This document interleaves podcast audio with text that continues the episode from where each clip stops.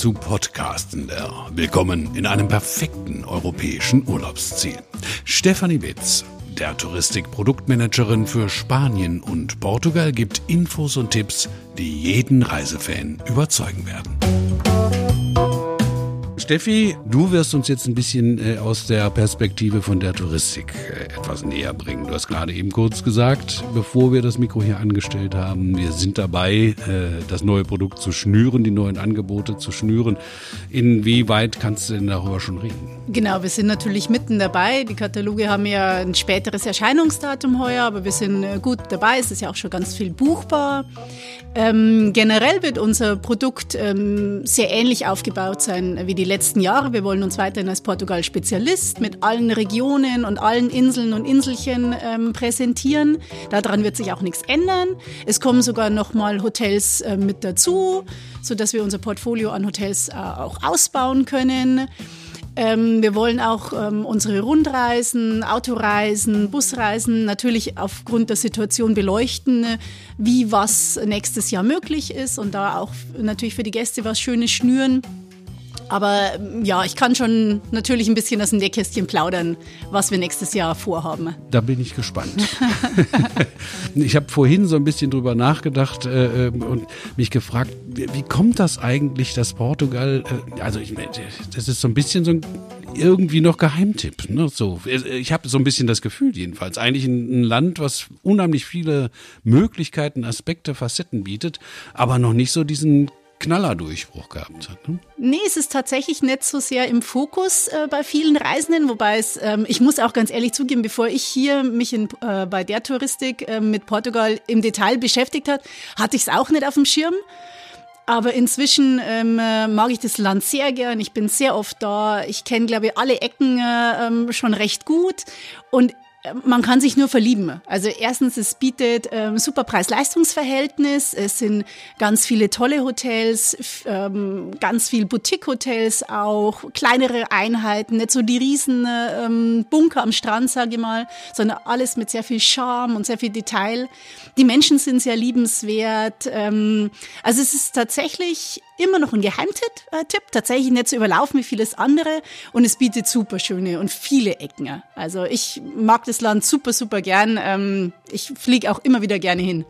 Ich kenne äh, Portugal Festland, muss ich sagen, jetzt nicht so äh, von oben nach unten, sage ich mal. Algarve halt natürlich so ein bisschen und dann äh, Madeira kenne ich, Azoren kenne ich und äh, das ist also das mein Erfahrungsschatz, auf den ich zurückgreife. Aber das äh, da finde ich halt so unheimlich beeindruckend, wie, wie, wie unterschiedlich das doch alles so ist. Ne? Also so, so die, die Azoren sind ja vollkommen äh, irre irgendwie als Ziel, finde ich zum Beispiel. Oder Madeira auch, eine ganz äh, anders als man das so, dieses, dieses Stichwort Blumeninsel. Ne? Madeira ist ja äh, auch sehr naturnah und so. Weil du neue Hotels gesagt hast, komme ich auf Madeira. Da sind ja nun zwei Sentidos irgendwie neu reingekommen.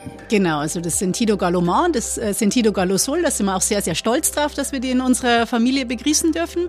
Das sind tolle Hotels, tolle Lage auf der Klippe. Und wenn man da auch sagt zum Produkt, die bieten total viel. Also ich finde auch, Madeira wandelt sich immer mehr, was man ja bisher vielleicht war, das ältere Publikum. Aber ich in meinen jungen Jahren, ich finde es super toll, wenn man auf Madeira total viel Outdoor-Sport machen kann und das ist ganz Jahr über. Ich war jetzt ein paar Mal Canyoning, das ist total spaßig, das kann ich jedem nur empfehlen, das mal auszuprobieren, dadurch die, die Levadas mal nicht zu erwandern, sondern wirklich im Wasser zu erleben. Ähm, dann kann man toll Mountainbiken gehen. Das ist alles in super kleinen Gruppen. Also es ist sehr persönlich. Man hat tolle Guides dabei, die auch ihre Insel selber lieben und diese Sportarten lieben. Und ich denke gerade auch für diese Zielgruppe muss man Madeira ganz neu kennenlernen. Oder wenn man sagt so Familie mit Kindern im mittleren Alter zwischen 10 und aufwärts, die das auch alles mitmachen können, die haben da total viel Spaß dran. Also wie gesagt, äh, Canyoning ist toll, Mountainbiken ist super, klar kann man ganz normal wandern gehen. Aber dieses Outdoor, was wir jetzt in Deutschland schon auch machen kann, aber in Madeira ja auch rund ums Jahr, das ist total toll und auch vom Produkt her nur zu empfehlen. Also können wir auch zubuchen. Wir haben tolle Partner vor Ort. Das macht ganz viel Spaß. Mhm, mhm. Also das glaube ich. Ne? Also das ist ja nicht so, es liegt ein bisschen nördlicher als so Kanaren, aber ähm, so, so ewiger Frühling ist da ja eigentlich auch. Ja, genau. Also es geht im Winter kaum mal unter die 20 Grad, im Sommer auch nicht über die 30 Grad. Es ist also rundum äh, angenehmes Klima. Man kann immer alles draußen machen. Also das bietet sich super dafür an. Oder wir haben auch jetzt gerade bei den Sentidos eine ganz tolle Tauchschule mit dabei. Mit dem Stefan war ich schon unterwegs. Die leben natürlich auch momentan davon, dass halt nicht so viele Gäste da sind. Also das ist auch mal ganz anders, die Insel mit weniger Menschen zu sehen. Es ist wirklich mal ein Highlight. Natürlich auch die Gastronomie. Auf Madeira kann man spitzenmäßig essen gehen in den Hotels wie auch draußen, mit dem Mietwagen rumkurven. Also es macht richtig viel Spaß, die Insel. Hm, wie lange fliegt man? Das habe ich vergessen. So gute vier Stunden. Vier, viereinhalb aber direkt ab Deutschland immer möglich oder halt mit Umsteige über Lissabon. Dann kann man es gleich wieder mit einem kleinen Städtetrip verbinden. Das ist natürlich auch nett dass man sagt, okay, man fliegt äh, Deutschland, Lissabon, bleibt zwei, drei Tage oder zwei, drei Nächte und fliegt dann nach Madeira weiter, dann kann man das auch noch mitnehmen. Dann hat man halt diese Kombi aus Kultur und Natur. Mhm. Das ist auch schön. Lissabon ist ja auch absolut ein toller Tipp, finde ich. Ne? Also so die, da, ich ist lange her, dass ich da war, aber äh, ich fand das irre, da unten am Hafen und und auch das Nightlife da am Hafen und das die Stadt, diese Altstadt und so. Also irre, das äh, ist doch bestimmt auch ein Tipp, ne? So als Stadt. Ja, auf alle Fälle. Also Lissabon ist immer eine Reise wert. Wenn man es jetzt mit den europäischen Metropolen vergleicht, muss es sich auch nicht verstecken. Auch da wieder gilt, Preis-Leistungs-Verhältnis ist der Hammer. Ich glaube, es gibt keine europäische Hauptstadt, die ähm, vom Preis-Leistungs-Verhältnis besser ist als Lissabon. Also wenn man jetzt mal im westlichen ähm, äh, Europa bleibt. Ähm, super schöne Boutique-Hotels, äh, toll renovierte Stadt, die investieren auch total viel in ihre Stadt, ganz viel Fußgängerzone alles sehr nah beieinander. Also man kann eigentlich alles zu Fuß machen. Man braucht keinen öffentlichen Nahverkehr, wenn man nicht unbedingt will. Das ist natürlich aktuell auch interessant einfach. Ja. Genau, die Hafengegend, tolle kleine Restaurants, Bars, Kneipen. Es spielt sich alles draußen ab. Also Lissabon ist immer, auf jeden Fall immer ein Geheimtipp. Und dann, wenn man dann die andere Stadt dazu sieht, zum Beispiel mit Porto, hm. die ist auch wahnsinnig schön. Da ist viel passiert die letzten Jahre. Und wenn man jetzt sagt, auch in der aktuellen Zeit, auf jeden Fall toll, weil man sonst sagt, okay, es war schon fast sehr viel Touristen.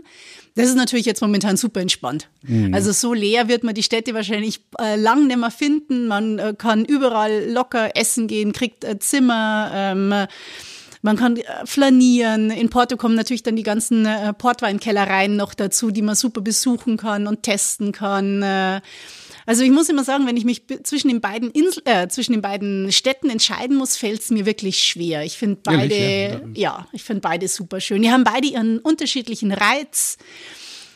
Ah, es ist schwierig beide toll. Ist denn irgendwie, wenn du sagst unterschiedlicher Reiz, ist die ist Porto äh, irgendwie schnuckeliger oder jünger oder oder kulturell äh, mm, anspruchsvoller? Genau, schnuckliger, eigentlich noch kleiner, noch kompakter, hat ähm, vielleicht noch ein bisschen mehr von diesem morbiden Charme gehabt, ja. der natürlich jetzt so peu à peu ein bisschen weg äh, renoviert wird. Aber alles fußläufig. Man hat total viel zum Besichtigen auch mit dem Börsenpalast und dem Klerikosch, dem äh, Kirchturm, äh, der Bibliothek, wo es eigentlich mal heißt, dass äh, es Vorlage für Harry Potter ist. Und man kann total viel entdecken. Hm. Und ist aber auch aufgrund, dass das, das alles so nah beieinander liegt, auch in den beiden Städten mit zwei, drei Nächten immer gut dabei. Also man kann wirklich ein Wochenende investieren und hat viel gesehen oder kann sogar mal noch jetzt in Porto natürlich der Doro einen Ausflug auf dem Schiff machen, äh, so einen Tagesausflug. Ähm, also ja, ist ein bisschen kleiner und noch kompakter als Lissabon. Lissabon ist dann noch mehr die Weltmetropole, ein bisschen großläufiger, die Boulevards, alles ein bisschen mm. breiter angelegt mm. und noch ein bisschen schicker mit moder modernerer Architektur. Porto ist dann noch so ein bisschen verschlafener, aber genauso charmant. Ja, vielleicht sogar. Ja, charmant äh, ist ja verschlafen, ist ja immer ein bisschen charmant. äh, die Martina Kerken, die hat gesagt, also der Algarve, die ist ja vom äh, äh, Visit Algarve, also Tourismusbüro Algarve, ähm, die sagte, dass sie von Urlaubern viel hört, dass sie sich quasi fast sicherer fühlen als zu Hause. Und eine Nachbarin von mir ist Portugiesin und die sagte auch, dass also die Portugiesen sehr, sehr diszipliniert seien, was diese ganzen Hygienekonzepte und so angeht. Also das ist ja gerade für so Städtegeschichten wichtig, ne, wo man sich nicht so ganz so normal aus dem Weg gehen kann. Auf alle Fälle. Also Portugal hat ja, ähm, oder zusammen mit unserem Krisenmanagement war Portugal ja eins der Länder, die ähm, als allererstes ein sehr umfangreiches und sehr detailliertes Hygienekonzept vorgelegt haben, weswegen ja auch da der Restart relativ schnell vonstatten ging. Und ähm, also was ich jetzt auch von meinen Partnern höre oder von Hoteliers vor Ort, ja, die sind da sehr diszipliniert. Die halten noch mehr Abstand, als mhm. es vielleicht nötig wäre. Die Portugiesen tragen selber sogar öfter Maske als angeraten ist. Also die sind da super diszipliniert und es zeigen auch die Fallzahlen. Also auch ähm, auf Madeira, obwohl ja der Flugverkehr wieder auf ist, die bieten den kostenlosen Test an. Also man muss einen Test machen bei Einreise, aber er ist ja kostenlos. Das ist natürlich super für die, ähm, für die Gäste. Und ich hatte auch gleich im Juli ähm, äh, Freundin mit Familie auf Madeira und die haben am Anfang auch so, oh, und die Maske und der Flug. Und die waren im Nachgang hellauf begeistert, weil eben gar nicht so viel los ist, die Ausflüge toll organisiert, das Hygienekonzept prima, sie haben sich nie unsicher gefühlt, die waren total begeistert. Auch das Warten auf das Testergebnis die ersten zwölf Stunden, gut, da mussten sie im Hotelzimmer bleiben, aber es wurde ihnen Essen, das Abendessen gebracht und schwupps haben sie geschlafen und am nächsten Morgen war der negative Tester und sie konnten ihre 14 Tage Urlaub voll aufgenießen. Mhm. Also ja, die Portugiesen sind da ganz vorne, ganz weit vorne dabei. Also äh, zwölf Stunden ist ja auch echt gut. Das kann man ja, kann man ja nicht meckern. Ja, ja, das ging super zackig. Und Aber ich habe jetzt auch nichts Gegenteiliges gehört. Also ah, jeder sagt, es geht schnell, ähm, das ist gar kein Problem. Sie hatten auch bisher keinen getesteten Fall von Touristen. Mhm. Also alles gut. Ja, und die Testzahlen sind ja quasi, also im Vergleich, im Verhältnis zu Einwohnern und, und, und Besuchern höher als bei uns in Deutschland. Ne? Also die testen mehr als wir. Ja, ja, ja, ja. ja. Gut, aber wo wir bei der Algarve schon mal waren, ja mit der Martina. Vielleicht kannst du dazu noch ein bisschen was sagen aus der, der Touristiksicht. Also gut, Algarve ist natürlich eigentlich unsere Beach-Destination. Ähm da muss man jetzt so ein bisschen äh, unterscheiden, ich weiß nicht, wie viel Martina erzählt hat, zwischen West- und Ostalgarve. Die Ostalgarve ja noch weitläufiger, flache Sandstrände, dann mit diesen vorgelagerten Inselchen, auch im Winter toll zum Fahrradfahren oder zum Wandern. Die ähm, Visit Algarve hat ganz viele Wanderwege auch aufgelegt, die gut beschildert sind, so dass man auch da viel Outdoor machen kann, das ganze Jahr über. Bietet sich jetzt auch für die Gäste an, die vielleicht sonst nach Tunesien oder Türkei fliegen zum mhm. Golfen, für die Golfer an, weil ganz ganzjährig, auch der Winter mild, tolle Golfplätze, viel draußen. Und dann eben, eben genau diese Ostalgabe mit den flachen Stränden für Familien mit Kindern toll, weil da gibt es so vorgelagerte Inseln, sodass da auch die Ebbe und Flut nicht so ausschlägt und das Wasser ein bisschen wärmer ist und sehr man kann einfach entspannt Urlaub verbringen. Die klassischen Bilder, die wir, wenn dann, glaube ich, alle im Kopf haben, sind diese Steilklippen und diese Felsenküste. Das ist dann eher die Westalgarve. Auch die natürlich einfach von den Bildern her toll, super Hotels, ähm, schöne Anlagen. Äh, auch da gilt, man kann wandern gehen, Fahrradfahren gehen. Surfen ist dann natürlich auch so ein Punkt, was jetzt vielleicht auch die Jüngeren immer wieder auf den Plan ähm, bringt. Und das ganze Jahr über eigentlich auch machbar. Jetzt natürlich im Sommer wegen Strand mehr los, im Winter eher entspannt. Aber auch super Gastronomie, tollen Fisch kann man an der Algarve essen. Die Algarve rühmt sich immer damit, den besten Fisch in Europa zu haben. Finde ich auch. Kann man super essen gehen. Ähm, ja, da hat die Martina schon recht. Also die Algarve bietet ganz viel und auch für alle Altersgruppen tatsächlich. Ja, ja, genau. Und Zielgruppen, ne? Also mhm. gerade so übers Jahr unterschiedlich. Ne? Ja, ne? Von den genau. Surfern genau. oder Kitesurfern hat sie auch gesprochen, die mehr so im Winter, in Anführungsstrichen Winter, also hat sie Wert drauf gelegt, dass der Winter ja eher ein äh, deutscher Frühling sei. Ja, auf alle Fälle, genau. Genauso wie auch der Herbst jetzt oft die letzten Jahre sich der Sommer in den Herbst ganz lang rausgezogen hat, dass die im Oktober, November noch ganz tolle Temperaturen hatten, nicht so heißes Wasser natürlich auch noch angenehm. Und wenn dann bei uns vielleicht schon so Schmuddelwetter herrscht, dass man da sagt, okay, man kann einfach mal noch eine Woche angenehmes Klima, also nicht heiß oder puren Sommer, aber so angenehmes Wander-, Fahrrad, äh, Wetter genießen, ja, so richtig schön. Ja, von den Fahrradwegen hat sie auch erzählt, ne, die an der ja. Küste lang gehen, die genau. neuen. Ja. Wandern und äh, Fahrradfahren, ja, toll. Ähm, über die Kombination Lissabon-Madeira hast du eben schon kurz gesprochen. Mhm. Lässt sich das auch verbinden? Algarve, Lissabon oder eine andere Porto, Lissabon, äh, entschuldige, Porto, Algarve oder so? Oder bringst du das nicht? Doch, auf alle Fälle. Also erstens, wir haben ja schon zum Beispiel auch jetzt im nächsten Jahr wieder ähm, Autotouren, die das Ganze Land kombinieren, wo man wirklich alles sieht, wenn man die Zeit hat zwischen 10 und 14 Tagen. Aber jede Kombi ist, ähm, ist möglich, weil man hat halt die drei Flughäfen, Porto, Lissabon und Faro, die kann man alle drei gut miteinander verknüpfen ab Deutschland mit der TAP oder mit der Lufthansa meistens. Und dann hat man ja zum Beispiel auch im Hinterland der Algarve hat man noch das Alentejo. Das würde ich sagen, ist somit die unberührteste Gegend in Portugal. Man muss sich vorstellen, ganz äh, lange ähm, Olivenbaumfelder ähm, oder Weizenfelder, so ganz geschwungene Hügelchen, dazwischen immer wieder so kleine weiße Dörfer mit wunderschönen alten äh, Burgen oder ähm, Kastellen und solchen Sachen. Auch toll zum Fahrradfahren. Das kann man zum Beispiel toll auf dem Weg von Lissabon an die Algarve mal mit zwei, drei Nächten äh, zwischenschieben. Da hat man dann Evora mit einem äh, mit einem ehemaligen Diana-Tempel aus Romani äh, römischer Zeit. Also da bietet sich wahnsinnig viel an als Kombi. Das, und der Vorteil natürlich von Portugal ist, das Land ist an sich sehr kompakt, nenne ich es jetzt mal. Mm, Die mm. Nord-Süd-Ausrichtung ist ja nicht so lang wie Deutschland zum Beispiel, Ost-West ja eh nicht. Mm. Und man kommt äh, sehr schnell, ähm, sehr gut voran. Die Straßen sind super ausgebaut, also die haben leere Autobahnen, ähm, Mietwagen kann man also toll nehmen. Der Verkehr ist auch nicht so hoch wie in Deutschland, das heißt, man kommt gut vorwärts. Man muss sich da auch gar nicht fürchten zum Autofahren, sondern das ist einfach richtig. Ja, so Europa, ne? Also gar nicht. Genau, aber noch nicht mal viel Verkehr. Wenn man jetzt sagt, oh, man möchte nicht fahren, weil so viel Verkehr Verkehr und dann entspannt man sich nicht. Nee, es ist einfach nicht viel los auf den Straßen. Mhm. Auch das ist also ganz entspanntes Reisen dann. Natürlich in unseren Zeiten mit dem Mietauto vielleicht dann auch besser, als wenn man jetzt sagt, okay, man möchte nicht mit dem Bus fahren. Das kann man ganz, ganz toll machen. Und ähm, da bieten sich ganz viele Kombinationen auch an, auch zwischen dem äh, Port und dem Dorotal natürlich. Ähm, eine wunderschöne Gegend oder auch die Küste ist ähm, im Norden ganz schön, da hat man halt flache Küste und danach dann ganz grüne Wälder. Also Nordportugal ist total grün, was man vielleicht gar nicht erwartet, weil man sagt, hm, Südeuropa ist so braun und verbrannt. Nix, also dieses Land bietet ganz viele satte Farben. Also auch im Frühjahr dann, wenn dann so schön langsam wieder das Blühen anfängt, äh, kann man auch mal dieses Hinterland total toll empfehlen, weil es einfach wunderschön ist. Also ich, ich finde, das sind tolle Tipps, äh, Steffi, die du uns hier gibst. Also ähm, Portugal scheint wirklich gerade auch jetzt in der Zeit, muss man sagen, ein, tolles Ziel zu sein. Ne? Die Autotouren klasse, also absolut gut. Du hast am Anfang gesagt, dass ihr arbeitet an neuen äh, äh auch Bustouren und so, die sicherlich auch auf die aktuelle Situation äh, Rücksicht nehmen, denke ich. Aber äh, ich würde total gerne, weil mir das Ziel Ziel so gut, habe ich glaube ich auch schon gesagt am Anfang, auf die Azoren nochmal kommen. Oh ja, meine Lieblingsinseln. Ja. Also die Azoren sind in Europa, glaube ich, absolut unvergleichbar. Sie liegen ja tatsächlich mitten im Atlantik. Wir werden auch weiterhin alle neun Inseln im äh, Programm haben, wobei touristisch natürlich ähm, eigentlich so mehr oder weniger nur vier so wirklich interessant sind, die man aber super verbinden kann. Da haben wir die Hauptinsel mit São Miguel und dann diese Zentralgruppe mit äh, Pico und äh, Fayal hauptsächlich.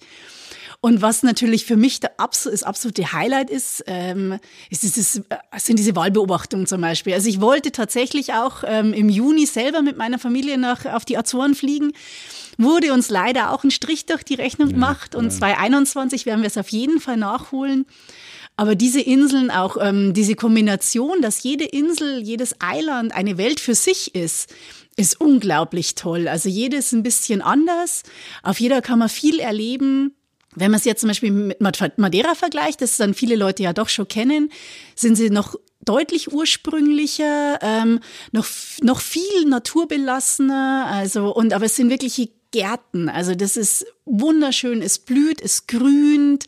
Ähm, aber auch da gilt, auf den Azoren kann man sich mit dem Mietwagen total einfach ähm, fortbewegen, weil es herrscht kaum Verkehr. Mit einem kleinen Auto kann man rumkurven, die Straßen sind aber gut und top in Schuss.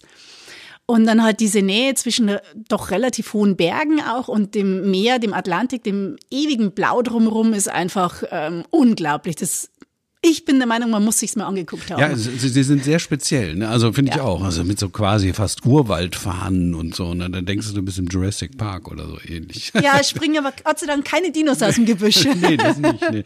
Aber Wahlbeobachtung, also die ziehen da ja wirklich vorbei, ne? wie Thunfischschwärme auch. Ne? Hab ich, äh, da haben genau. sie mir erzählt. Ich habe sie damals. Also es ist zwar tatsächlich schon, ich mache jetzt die Azoren auch schon fast zwölf Jahre. Es ist tatsächlich auch so, dass ich immer mehr höre, also von unseren Partnern auch dass die Wale und Delfine sich auch immer mehr wieder ansiedeln. Also dass sie gar nicht mehr so sehr nur noch beim Ziehen beobachtet werden können, sondern wirklich das ganze Jahr über ja. da sind.